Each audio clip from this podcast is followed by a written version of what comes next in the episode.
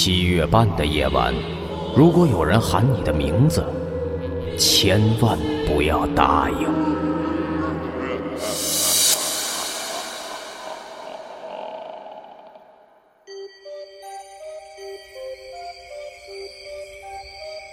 八月份的天，黑得很突然，好像刚才还有夕阳的点点残光，眨下眼，四周就漆黑了。阿光有些着急的催着小四回家：“走吧，天黑了，今天是七月半呢。”“好吧，那我们明天再来玩。”阿光似乎很急，步子很快，两人一下子就拉开了几米。忽然，阿光停下了脚步。怎么了？什么怎么了？你刚才不是叫我吗？阿光阿光的叫。没有啊，你听错了吧？估计是风声。阿光的脸色大变，黑夜里他的眼睛闪着光，很像老人描述的鬼火。他不停地四处看着，脖子转动得很快。你怎么了？快回家！阿光紧紧拉着小四的手，飞快地跑回了家。啊啊！阿光，明天见。阿光怎么脸色这么白呀？有点不对劲儿呀，是不是？阿光一声不吭，转头就走。他走路的动作十分的僵硬，脸色苍白的吓人。小四回到家后，一如往常的缠着堂叔给他讲鬼故事。哎，堂叔，今天晚上讲什么鬼故事啊？好，今天不行，今天是鬼节，我们不讲那些故事了，否则你晚上很难睡觉的。堂叔，如果有人喊你名字，但你又看不见，是怎么回事啊？你有听见有人喊你名字，你答应了？呃，没，没有，没有，没有。最近几天晚上不要出门。倘若听到有人喊你，别急着答应，必须好好看看，确定是谁在叫你。哦，知道了。阿光不会出事儿了吧？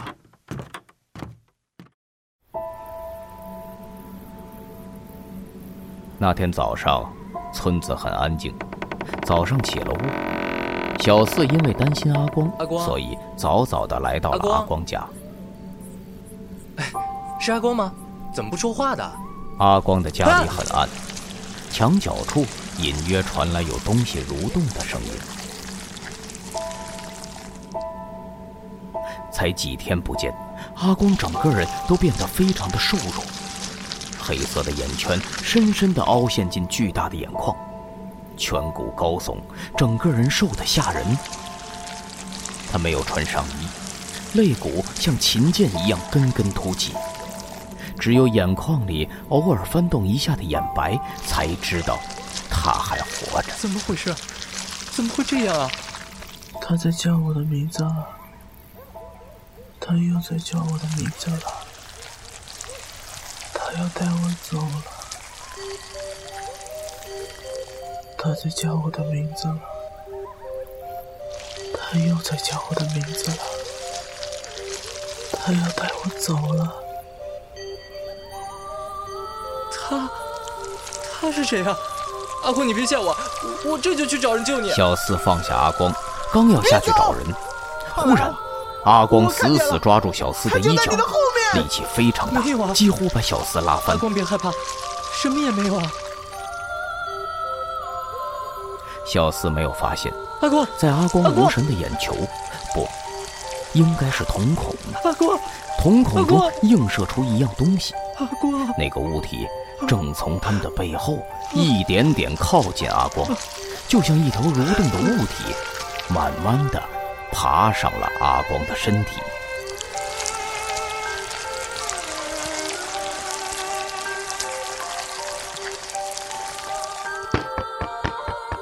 阿光痛苦的抽动起来，他的眼睛睁得很大，几乎要跳出眼眶。随着时间的推移，阿光的身体。慢慢的变得僵硬起来，最后停止了抽动。小四抱着阿光的尸体昏昏沉沉的哭了很久。等到大人们来找，小四早已晕了过去。小四足足昏迷了三天，才完全苏醒过来。小四，小四，堂叔，阿光怎么会？唉，村里有个习俗，就是七月半晚上千万不要上山，更不要随便答应别人叫你的名字。后山曾经是古代战场，里面据说有万人冢，埋葬着无数不知名字的阵亡士兵。每逢这个时候，村里面都会请人来做法事安抚他们。是我，都是因为我。如果不是和我玩疯了，阿光怎么会忘记？如果不是和我在一起，我以为是我在叫他，他又怎么会答应的？我对不起阿光，是我害死了他。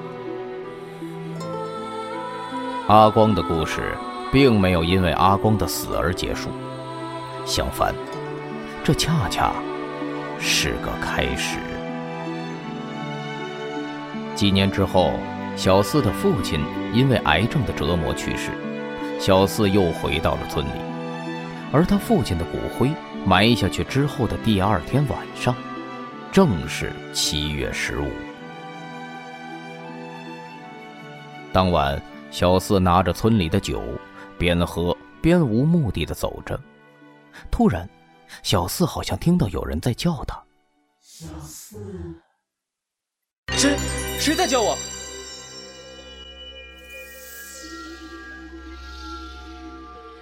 小四，小四，别过来！空旷的山村，除了几声狗叫和风声，小四能听见的只有自己浓重的呼吸。小四惊慌不已，拔腿就往家跑。阿光，小四，小四，小四，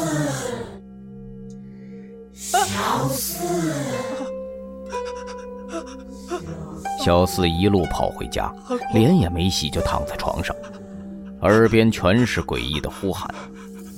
直到第二天早上，小四熬着黑眼圈下了楼。小四，最近没睡好吗？黑眼圈这么重，那这个护身符你带着，不要弄丢了啊！谢谢堂叔。小四的内心一直很惭愧，于是又来到了阿光家。小四，小四，阿光，阿光慢慢的爬过来，靠近小四。别过来！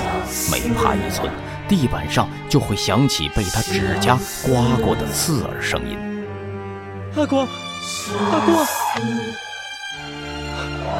阿光，阿光。小四，小四，小四，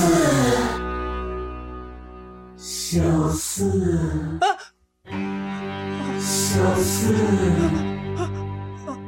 小四，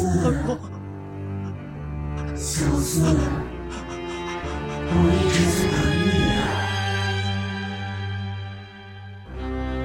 小四，我一直在等你啊！小四痛苦的从地上爬起来，向家里跑去。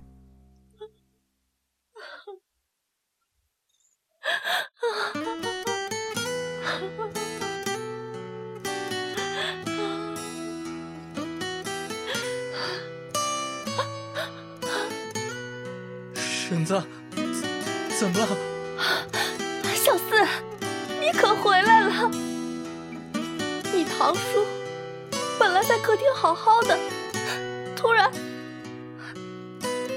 突然就去了。堂叔，他，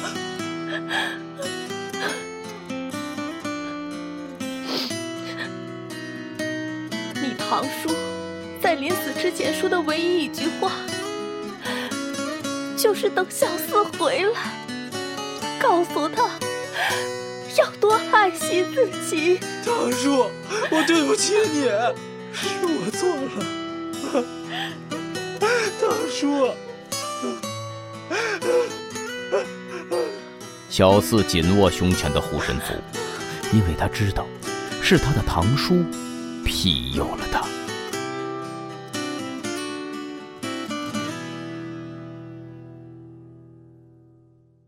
现在知道了吗？记得，别在七月半的夜晚随便答应别人。